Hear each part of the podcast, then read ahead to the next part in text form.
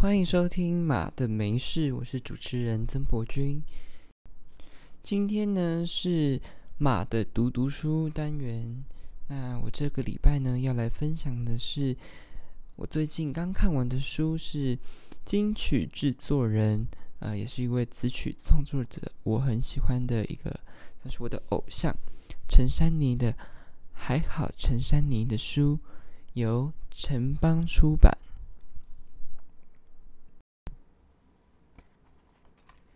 起初只是在电影散场的时候后悔两小时前喝的一杯柠檬红茶，和三十名女性共同在厕所内体验膀胱爆裂前的极为细快感。每一声冲水都是和人类意念的终极对抗。但是隔壁的男厕生意顶清淡的，因为男生上厕所不太耗时，该解脱的早已经解脱了。有一次。忍不住到隔壁借用了一下厕所，说是借用，反正里面也没什么人，就算有人也背对着你忙着自己的事，连先先生借用一下也免了。走出电影院男厕后，再看看女厕的络绎不绝，简直是另一种充满暴力美学的饥饿三十活动。女厕的品质通常很差。常常积水，垃圾桶客满，没有地方挂背包，墙上贴着“无论您用什么姿势如厕，请让下一个人有良好的使用品质”。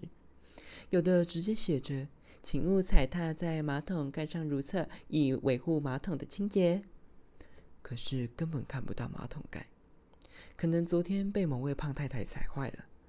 没有马桶盖上大号怎么办呢？大家都会立刻联想到国中体罚的那套。其实有了马桶盖，也只是让马桶比较像马桶而已。今天肯定没有卫生纸。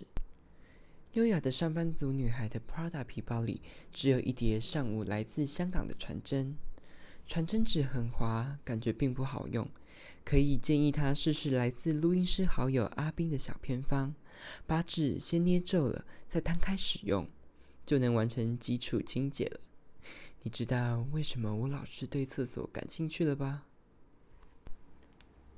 好，以上就是本周的读书分享。那，呃，这本书呢是在一九九九年出版的。那大家有兴趣的可以把它找来看看。那这本书现在在市面上是已经绝版了。